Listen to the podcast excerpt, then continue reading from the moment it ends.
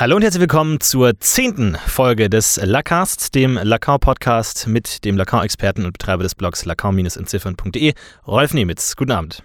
Guten Abend, Herr Will. Wir haben äh, letzte Woche eine Frage von euch bekommen, wo es um äh, taube Menschen geht und äh, wie die denn zur Lacanischen Psychoanalyse stehen, wo es ja viel um konkrete Worte und Ähnlichkeiten in der Aussprache geht. Und da haben Sie was gefunden?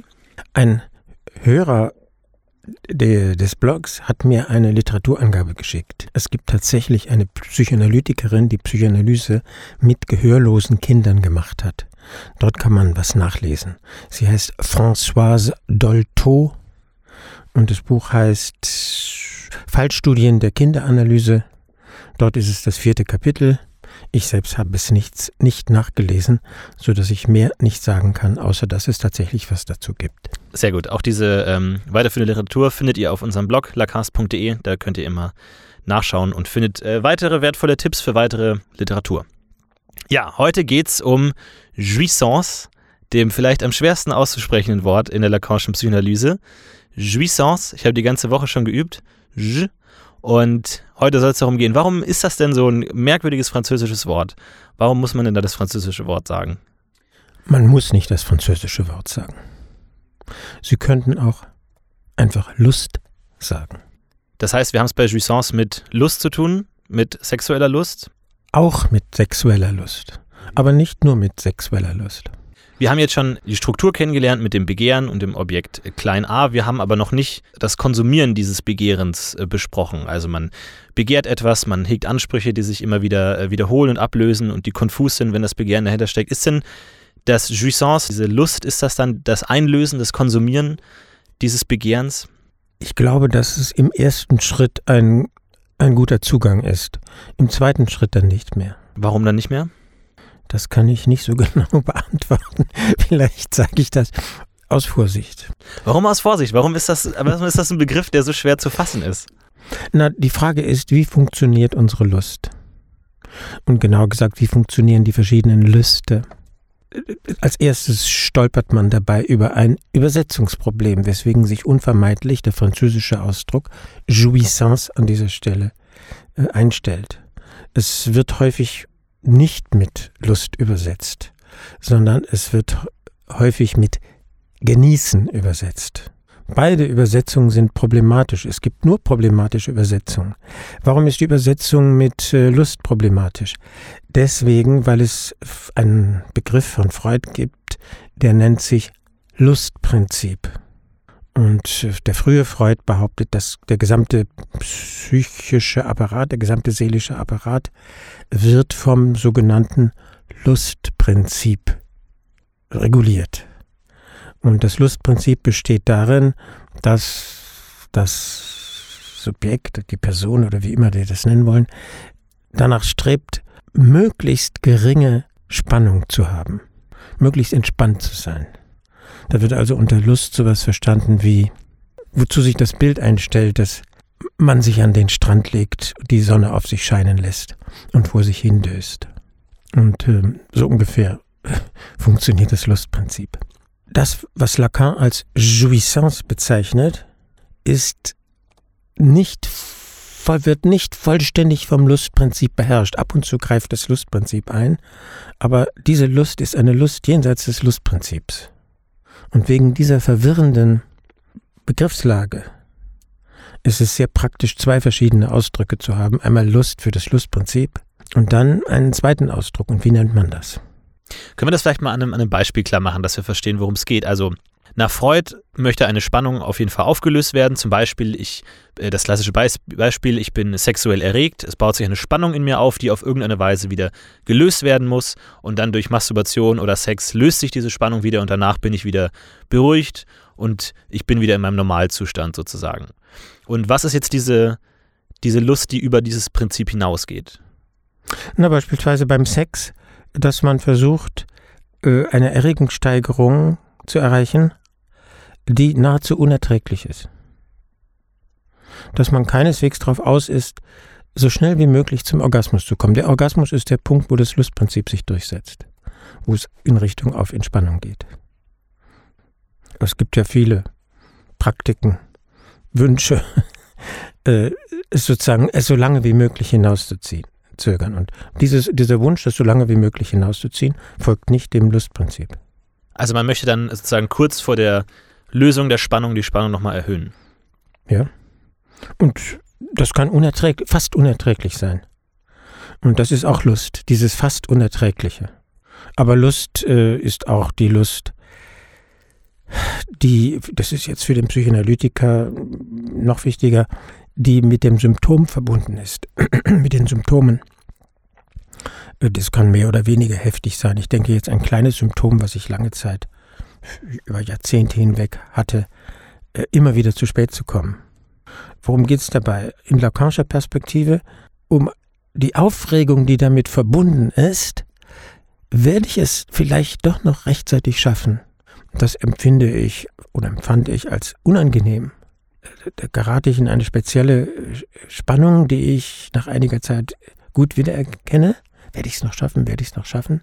Und äh, das ist auch eine Lust. Aber das ist eine Lust, die nichts mit dem Lustprinzip zu tun hat. Das ist etwas Unangenehmes. Das heißt, das wird als Unlust erlebt.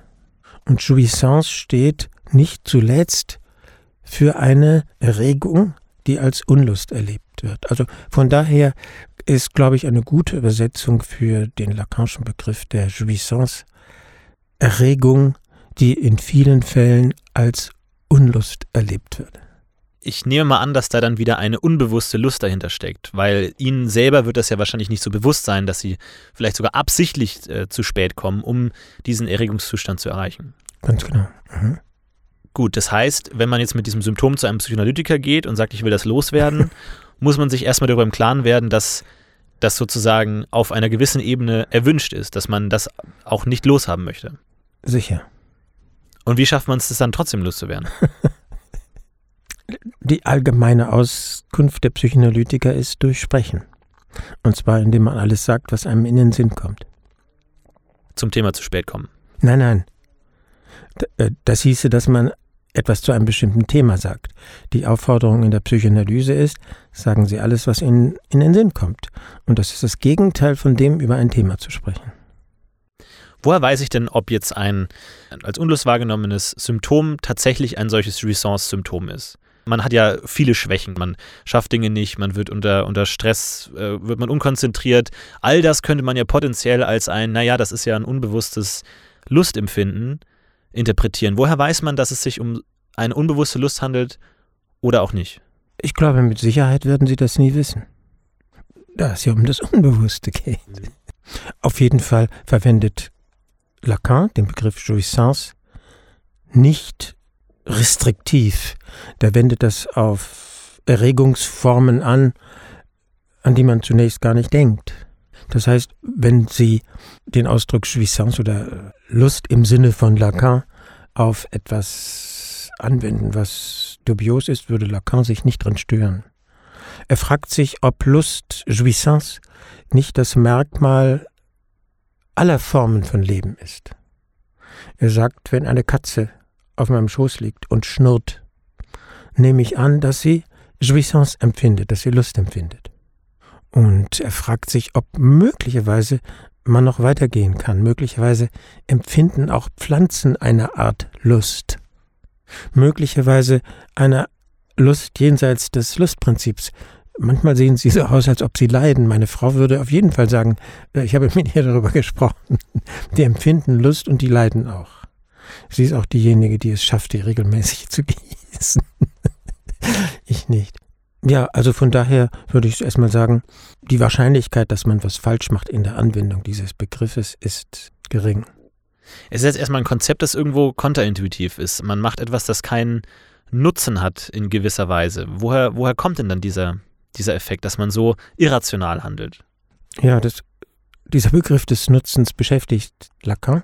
Das Genießen ist etwas Nutzloses. Das ist sozusagen das, worum es letztlich geht.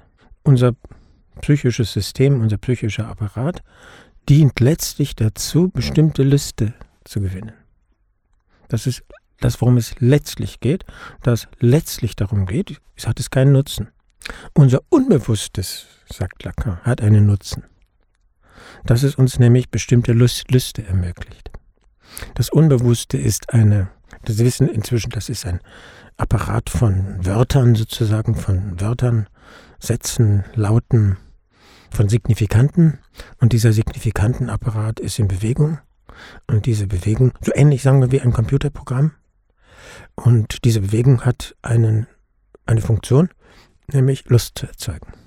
Das Unbewusste ist ein Moyen de jouissance, ein Mittel, um Lust zu empfinden.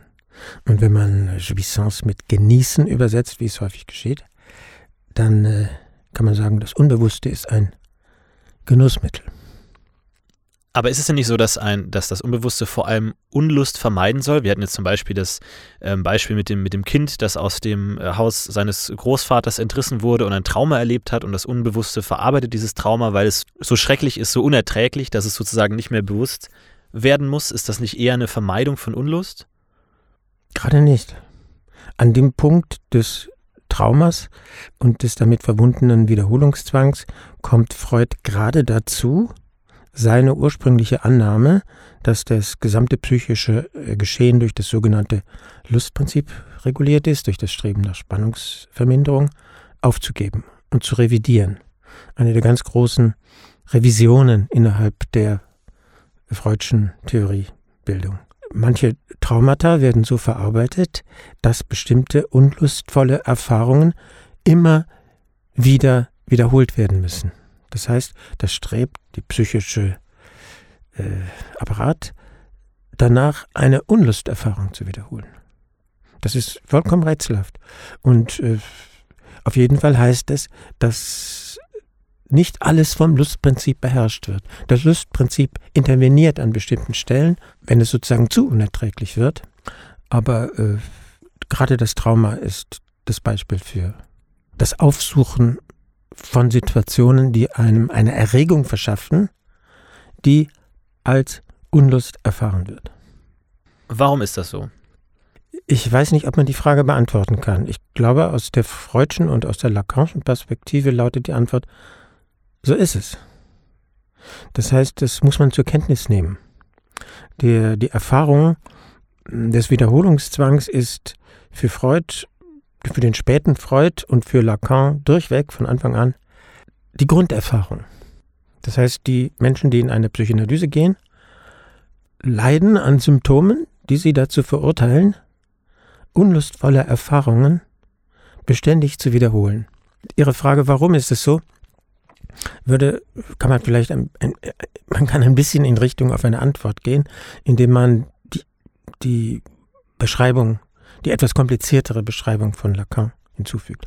Was gesucht wird in dieser Wiederholung, ist eine Lust, die aber verloren ist, die ist unzugänglich. Und mit jedem, jeder neuen Wiederholungssequenz wird diese auf immer verlorene Lust angestrebt. Und sie wird, aufs, wird immer aufs Neue verloren. Da denke ich natürlich sofort an das verlorene Objekt und ja, ne. Objekt klein a. Das ist das Objekt klein a. Die Lust, insofern sie verloren ist, ist das Objekt klein a. Sie können das Objekt klein a unter verschiedenen Aspekten betrachten. Das hat einen imaginären Aspekt, das ist ein Körperteil. Es hat einen symbolischen Aspekt, es ist etwas Abgetrenntes. Da gibt es einen Schnitt und ein Schnitt ist eine Grundstruktur des Symbolischen. Und es ist die Inkarnierung, die Verkörperung einer verlorenen Lust. Lacan nennt dieses Objekt A deswegen auch interessanterweise Mehrlust. Dieses Wort Mehrlust verweist auf einen auf eine Dynamik, nämlich auf die Dynamik, dass im Symptom eine Lust gewonnen wird, Freud nennt das Ersatzbefriedigung. Ein Lustgewinn, sagt Freud auch. Aber darin, in diesem Gewinnen, in diesem Lustgewinn, in dieser Ersatzbefriedigung, das, was eigentlich angestrebt wird, das, was eigentlich erwartet wird, das, was begehrt wird, da ist das Begehren, das, wonach Sie vorhin gefragt haben, das, was begehrt wird, verfehlt wird. Und insofern ist die Mehrlust ein Genussverlust. Es ist immer zu wenig. Also nochmal noch mal Stück für Stück. Das Symptom kann als Ersatzbefriedigung gesehen werden. Ja, das Symptom ist verbunden mit Erregungen Mhm. verschiedenster Art. Und diese Erregungen sind eine Ersatzbefriedigung. Das ist ein Terminus von Freud. Also ihr zu spät kommen könnte eine Ersatzbefriedigung sein für ein anderes, für eine verdrängte Befriedigung. Ja, ich habe eine Fantasie, was es sein könnte sogar. Zu spät zu kommen, das heißt, dass man erwartet wird. Und was passiert, wenn man erwartet wird? Als kleines Kind fliegt man in die Arme der Mutter. Und vielleicht ist es das, was ich anstrebe. Dieses inzestuöse, diese inzestuöse Erregung, in die Arme der Mutter zu fliegen ich, zumindest erinnere ich mich an eine für mich als Kind grauenhafte Erfahrung, also grauenhafte Situation. Ich weiß nicht, wie alt ich war, vielleicht vier oder fünf. Es klingelt an der Haustür und meine Tante Magdalene steht davor und ich fliege ihr in die Arme. Und sie ist vollkommen überrascht. Das hatte sie nicht erwartet. Und diese Überraschung erschreckt mich. Es ist mir absolut peinlich. Das heißt, das ist eine Szene, in der sich in mir festgebrannt hat. Dass sie nicht erwartet werden. Nein, dass, dass das, ja, dass ich nicht, dass das in die Arme fliegen, diese Art von körperlicher Berührung, etwa eine Art Übertretung ist. Und möglicherweise, ich kann das, das ist jetzt sehr, sehr, sehr, sehr spek spekulativ, da steckt nicht viel dahinter, das ist nur eine kleine Idee. Möglicherweise ist es das, was ich in meinem zu spät kommen letztlich anziele, aber immer wieder verfehle. Und was ich kriege, ist die ganze sozusagen das Kleingeld nur. Das ist diese Erregung. Werde ich es schaffen? Also ka- kann man sagen, dieses inzestuöse Bedürfnis wurde verdrängt und an dessen Stelle wurde ein im Symptom eine Ersatzbefriedigung erzeugt, die sozusagen diesen Kampf, dieses, vielleicht auch so dieses, na, ihr werdet schon sehen, was ihr davon habt, wenn ich zu spät komme, ihr werdet mich bestimmt vermissen, indem sich das äußert und wiederholt, aber nie auf den ursprünglichen Konflikt zurückkommt, sondern so um den kreist. Ja. und sich das dann in eine Unlust übersetzt, um zu maskieren, dass da ursprünglich eine Lust bestand, Mhm. vielleicht eine inzestuöse Lust, die verboten ist. Freud sagt, äh, dass die Ebene, auf der das, diese Erregung als Unlust empfunden wird, also die Ebene, auf der ich beispielsweise die Tatsache, äh, ich muss in drei Minuten da sein und äh, wie schaffe ich das noch? Es, der Weg braucht normalerweise 20 Minuten. Die Ebene, auf der das als Unlust erfahren wird, ist die Ebene des Ichs, sagt Freud. Das heißt, auf einer bestimmten Ebene wird es als Unlust erfahren. Und auf anderen Ebenen ist es einfach Lust. Ich versuche den Punkt zu verstehen, ab dem man in eine Psychoanalyse geht. Weil das ist ja, da muss ja dann ein Punkt sein, ab dem die bewusste Unlust so groß geworden ist, dass sie die unbewusste Lust nicht mehr rechtfertigt? Weil wenn hin- hinter jedem Symptom eigentlich eine versteckte Lust besteht, warum will ich sie dann loswerden und gehe dann zu einer Psychoanalyse? Es gibt ja wahrscheinlich sehr viele Gründe, warum Leute in eine Psychoanalyse gehen. Und ich vermute, dass der häufigste Grund der ist, dass nicht, nicht, die, nicht primär die Unlust, das Unlustgefühl, sondern dass sie mit ihrem normalen Leben nicht mehr zurechtkommen. Wenn jemand, sagen wir mal, ein Lehrling ist und er kommt zwanghaft zu spät, dann wird er nach kurzer Zeit rausfliegen. Das ist das Erste, was man ihm beibringt, dass er pünktlich zur Arbeit zu erscheinen hat. In der Schule ging das noch, da gab es regelmäßig Ärger, aber da konnte man nicht gefeuert werden. Aber am Arbeitsplatz ist es das erste Tabu, was jemand verinnerlichen muss, pünktlich zu kommen. Also unpünktlich zu kommen, ist das. Äh, so- Also deswegen wird der Hauptgrund sein, dass man sein normales Leben nicht äh, führt, dass man nicht genügend angepasst ist. Und deswegen wird wahrscheinlich der Hauptwunsch von jemandem, der in eine Psychoanalyse geht, der sein, dieses Stück Anpassung nachzuvollziehen, nach, nachzuholen. Anpassung an die äußeren Anforderungen. Und es wird vielleicht sogar so ein, nehmen wir mal diesen Menschen mit der Unpünktlichkeit, ähm, der äh, versucht, pünktlich zu kommen und der merkt, er kriegt es nicht hin. Und er fliegt zum dritten Mal aus der Lehre. Das könnte ein Anlass sein, zu einem einen Therapeuten zu suchen. Unter bestimmten Umständen könnte die Therapie dann eine Psychoanalyse sein. Aber es gibt andere Gründe, zum Beispiel Selbstmordtendenzen. Ich versuche mich zu erinnern an meine, an die Fälle, die ich kenne. In manchen Fällen auch sexuelle Schwierigkeiten oder Neugier. Es gibt Leute, die wollen leidenschaftlich gern Psychoanalytiker werden und fühlen sich ganz gut insgesamt. Die haben nur kleinere Symptome. Das Leid ist nicht so groß. Also es gibt viele Gründe. Was würde denn passieren, wenn man jetzt diesen ähm, hypothetischen Lehrling zum Beispiel dazu zwingen würde, immer äh, pünktlich zu kommen? Also zum Beispiel der, der Vater nimmt ihn jeden Morgen mit ins Auto und fährt ihn pünktlich dahin und lässt ihn pünktlich da raus. Was würde da passieren? Dann gäbe es eine Krise in der Familie. Warum? Das ist nicht klar. Das wäre eine sehr, sehr interessante Frage, wie jetzt dann dieses Phantasma, das hinter, hinter diesem zu spät kommt, steckt, ein unbewusstes Phantasma. Wie greift dieses unbewusste Phantasma in die Familienbeziehungen ein? Wie reagieren die Phantasmen der anderen Familienmitglieder darauf? Sind die verträglich? Verstärken die sich? Sind sie vollkommen unverträglich? Also man kann das nicht voraussagen. Es ist jede Kombination möglich.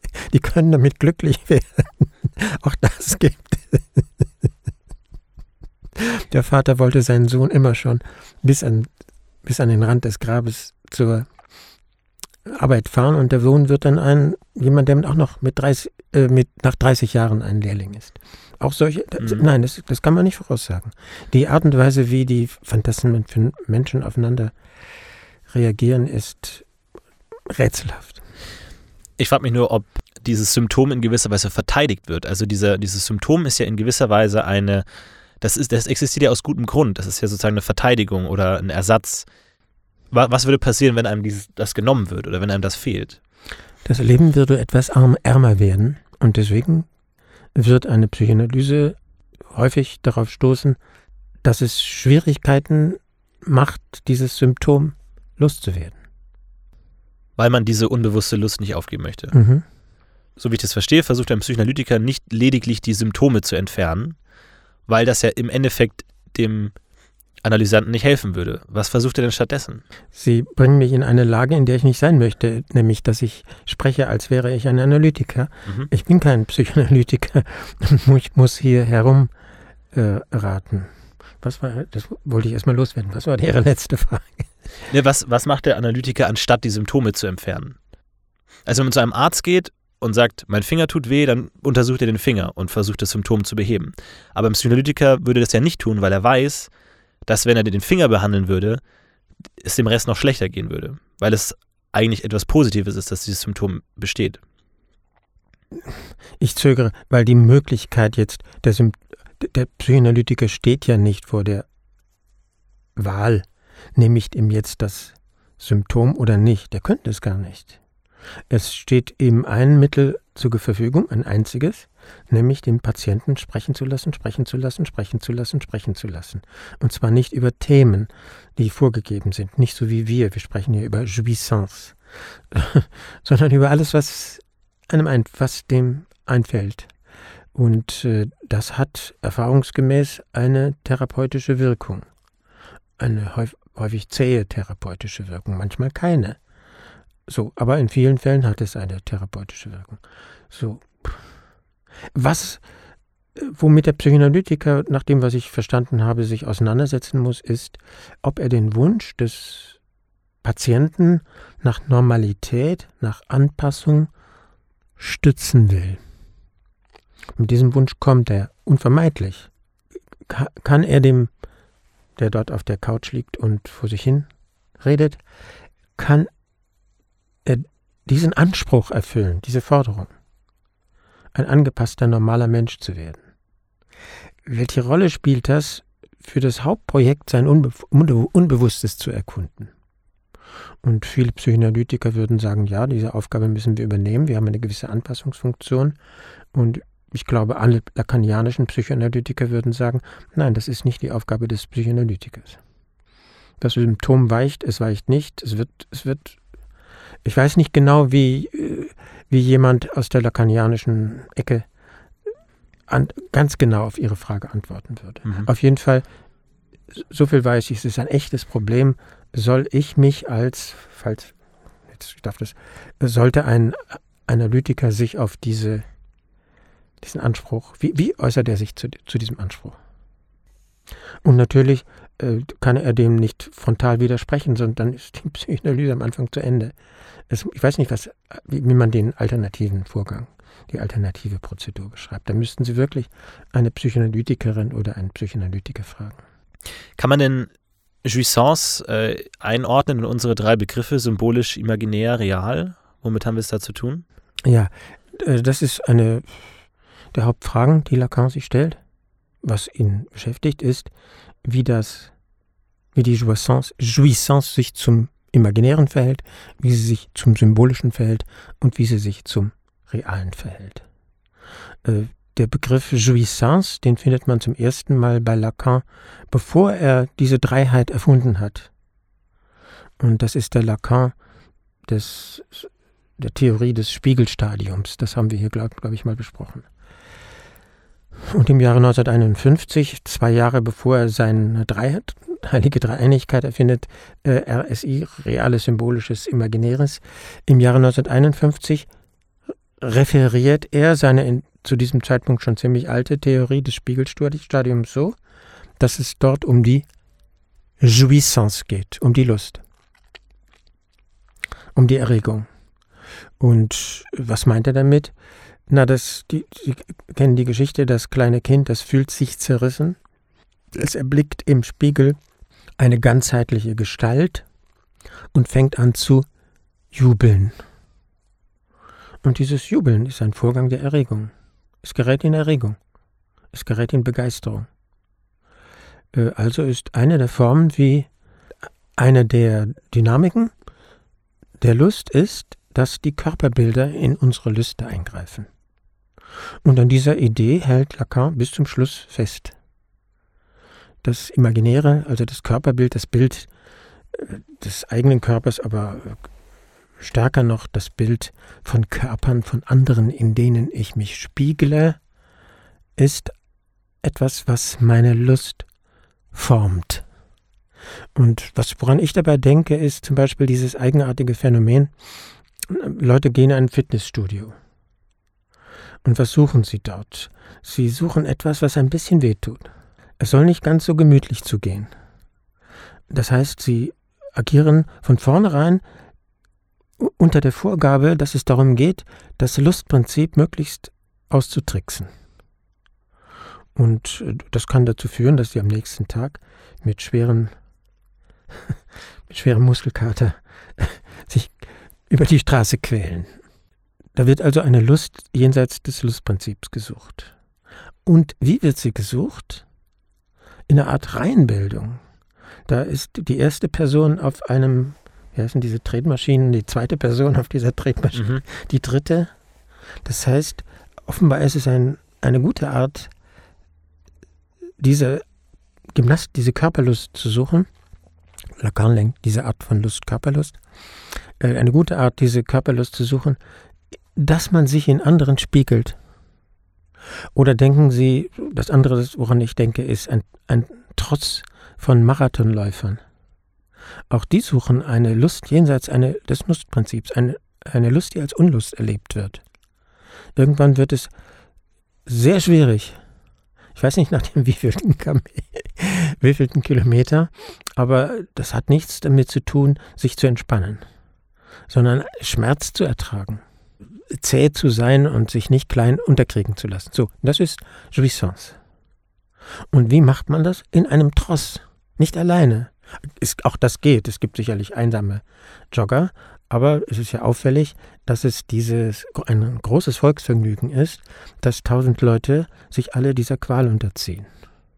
Und das ist, würde ich sagen, das, was Lacan, das, die, das ist die Strukturierung der Körperlust durch das Bild des anderen, in dem ich mich spiegle, der so ähnlich ist wie ich. Und man macht anderen nach, sozusagen, so wie das Man macht anderen nach und man macht anderen was vor. Ja. Mhm. Und natürlich gibt es äh, vor allem Vorbilder, äh, die, Bei diesen großen Marathonläufern gibt es dann, Läufen gibt es dann Stars, die fungieren vielleicht so ähnlich wie das Spiegelbild bei dem Baby, in dem man sozusagen das sieht, die, die Beherrschung sieht, die man noch nicht hat. Das war das Imaginäre. Ja. Und das, die symbolische Jouissance? Na, das ist zum Beispiel das Masturbationsverbot. Also das sind Verbote. Du darfst deinen Schniepel oder wie immer nicht anfassen. Das ist das Symbolische. Für Freud spielt das noch eine riesige Rolle, das Masturbationsverbot. Das hat eine lange, hat eine Geschichte, die ungefähr um 1700, glaube ich, anfängt, aber dann irgendwann im Verlauf des 20. Jahrhunderts relativ unwichtig wird. Ich glaube nicht, dass heute noch die ähm, kleinen Kinder mit dem Masturbations, also kleinen Jungs mit dem Masturbationsverbot so stark behelligt werden. Bei den Mädchen war das sowieso immer sehr schwach. Auf jeden Fall ist es ein Verbot. Und aus dem Verbot entsteht die Lust. Aus dem Verbot entsteht nicht die Lust, aus dem Verbot entsteht das Begehren, der Wunsch, es zu übertreten. Das Verbot greift in die Lust ein, zum Beispiel in der Form der Benennung.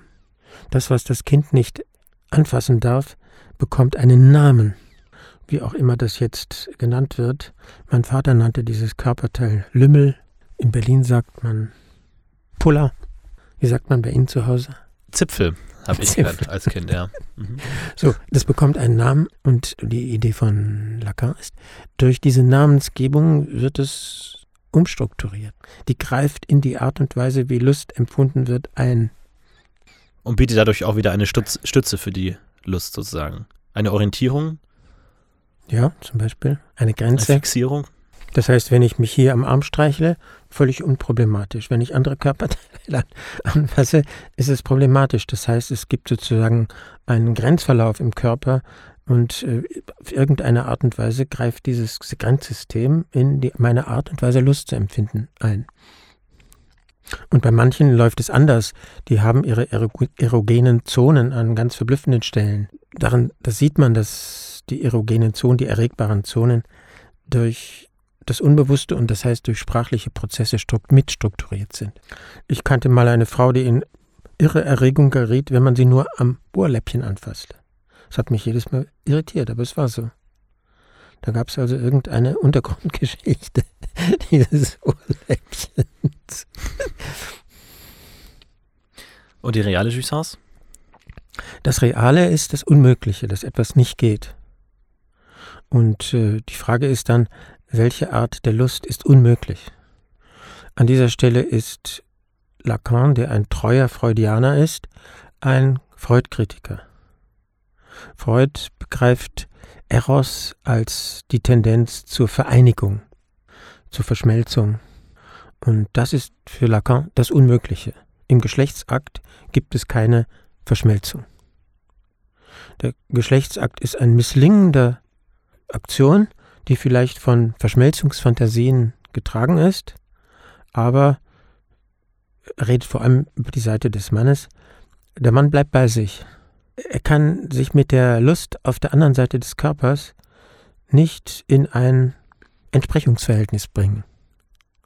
Die, das ist fast eine Banalität. Die Lustabläufe jetzt beim Sex zwischen Männern und Frauen sind verwirrend unterschiedlich.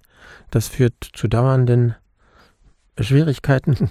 Es gibt keine Vorabkoordination. Das heißt, die Lustabläufe auf der Seite des Lacan ist immer bei heterosexuellen Beziehungen, die Lust fast immer bei heterosexuellen Beziehungen, die Lustabläufe auf der Seite der Frau funktionieren anders als die Lustabläufe auf der Seite des Mannes. Es gibt keine Komplementarität. Und das nennt er das Unmögliche.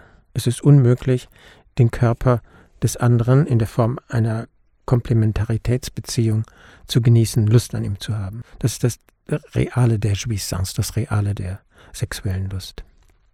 Und wie entsteht dann Lust im, im Sexualakt?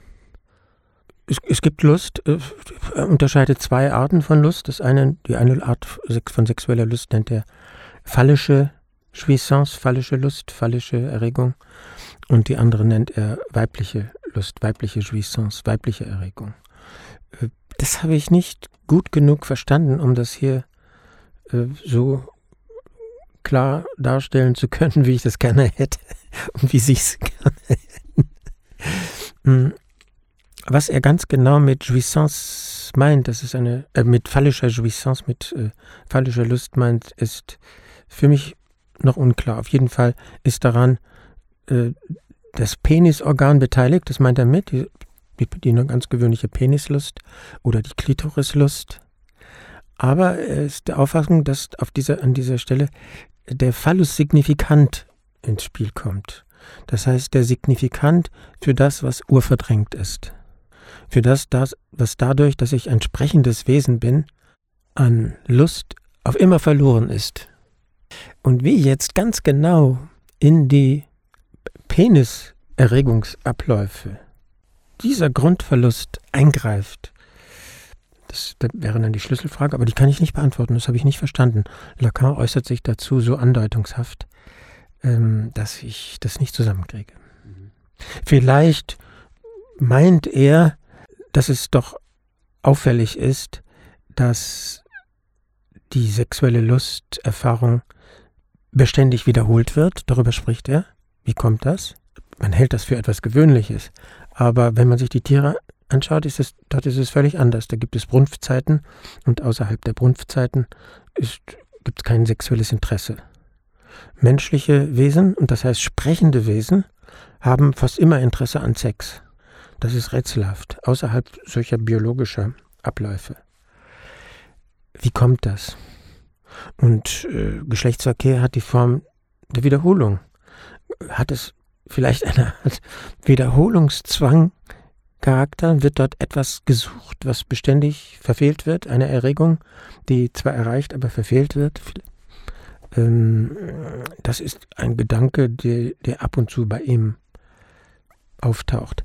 Ein zweiter Punkt ist ja, ist, dass die sexuelle, sexuellen Lüste durch Fantasien hindurchgehen. Fast immer.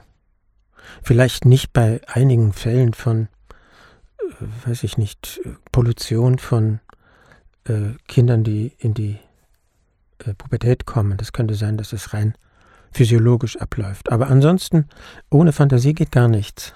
Und wie funktionieren diese Fantasien? Äh, in diesen Fantasien haben wir Szenen und diese Fantasien können sprachlich artikuliert werden. Und auf diese Art und Weise ist unsere gewöhnliche genitale Erregung mit sprachlichen und mit visuellen Prozessen auf eine ganz enge Weise verknüpft. Und irgendwie geht der Begriff der, des, der phallischen Lust in diese Richtung.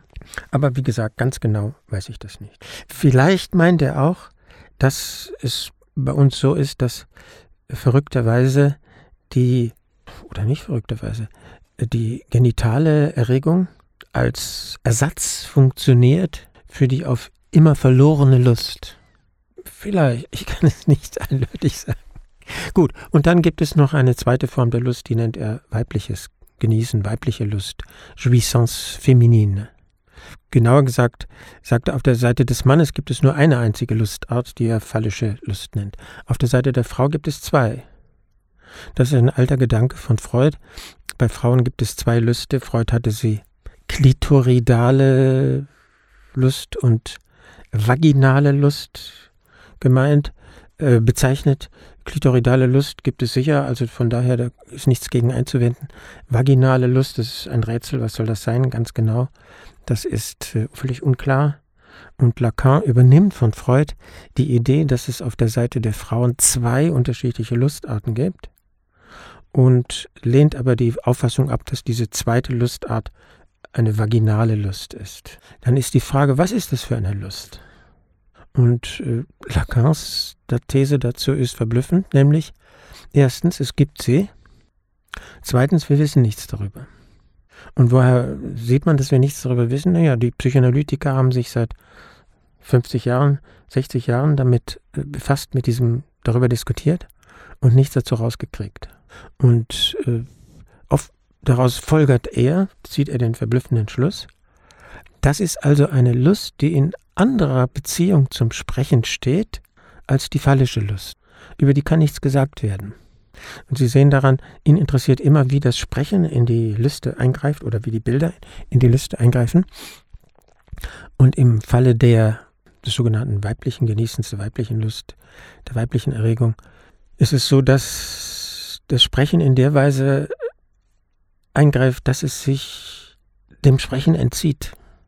Äh, auch wenn es nicht ganz jenseits des Sprechens ist, er macht dazu einige Bemerkungen, die ich vergessen habe, aber auf jeden Fall ist es, verhält es sich, während die phallische Lust äh, sozusagen Angeber ist durch die psychoanalytische Kur, die steht also in Verbindung mit dem Sprechen, ist diese weibliche Lust vom, falls ich Lacan an dieser Stelle verstanden habe, durch das Verfahren, durch das Sprechverfahren der Psychoanalyse unerreichbar. Ich würde gerne noch einen Punkt sagen äh, zu der Standardübersetzung von Jouissance. Die Standardübersetzung von Jouissance ist inzwischen genießen.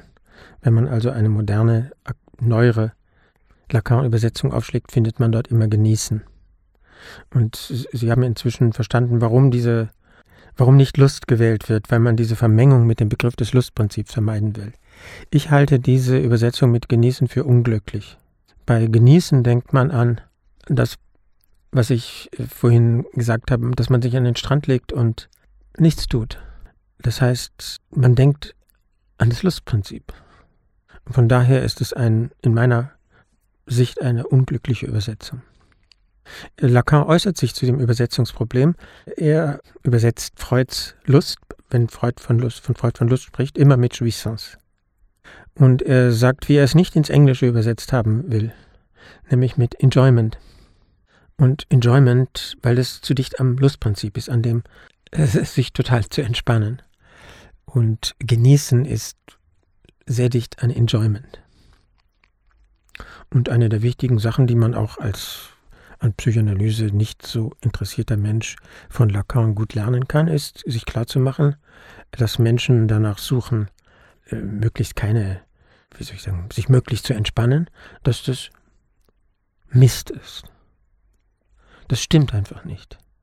Leute suchen dauernd Erregungen an der Grenze des Unerträglichen. Die steigen auf Berge oder manche werden zu, wie heißen diese Kraxler? Die Steilwand, Steilwandkletterern. Mhm.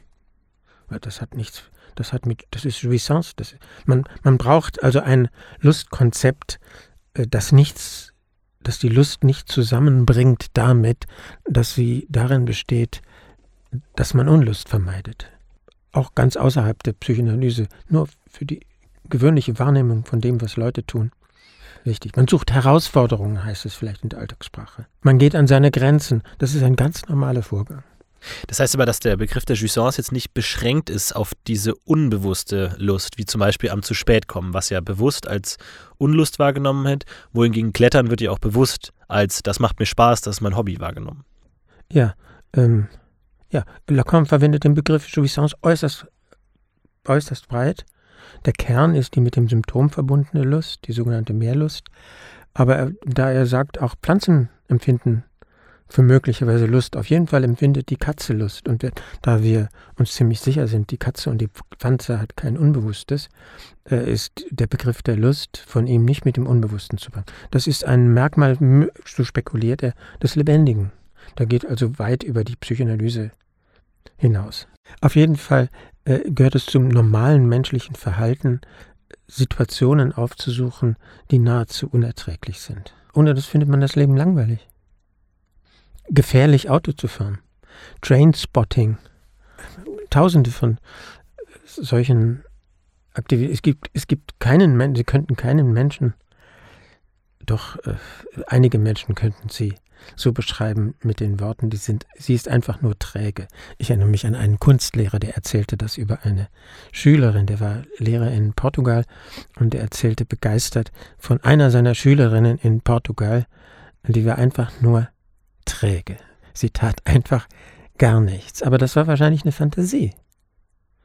Auch wenn man diese Dame beobachtet hätte, dieses junge Mädchen, würde man irgendwo die, würde man feststellen, dass sie gar nicht anders kann, als erregende und möglicherweise bedrohliche oder was auch immer für Situationen aufzusuchen. Gut, dann war es das auch schon für die zehnte Folge des Lacars. Vielen Dank natürlich wieder an den Betreiber des äh, Blogs lacar-entziffern.de und Lacar-Experten Rolf Nemitz. Jetzt erwarten Sie, dass ich was sage. Ich warte so lange, bis Sie was sagen. Tschüss, Herr Will. Tschüss, bis zum nächsten Mal.